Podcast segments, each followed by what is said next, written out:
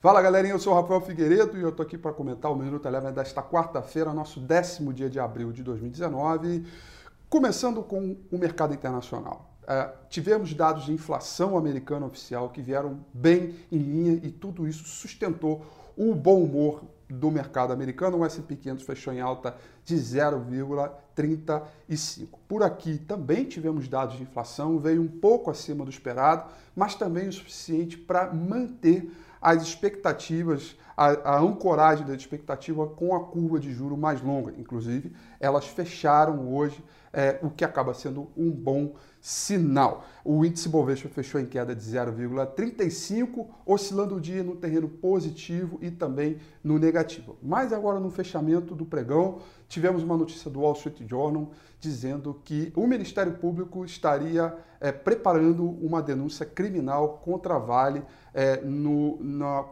por conta da queda da barragem em Brumadinho. A Vale, que estava ali próximo da estabilidade, fechou em queda de 1,13%, trazendo mau humor, puxando o mercado mais para baixo. O dólar, numa ponta contrária ao mercado, acabou caindo. E por quê?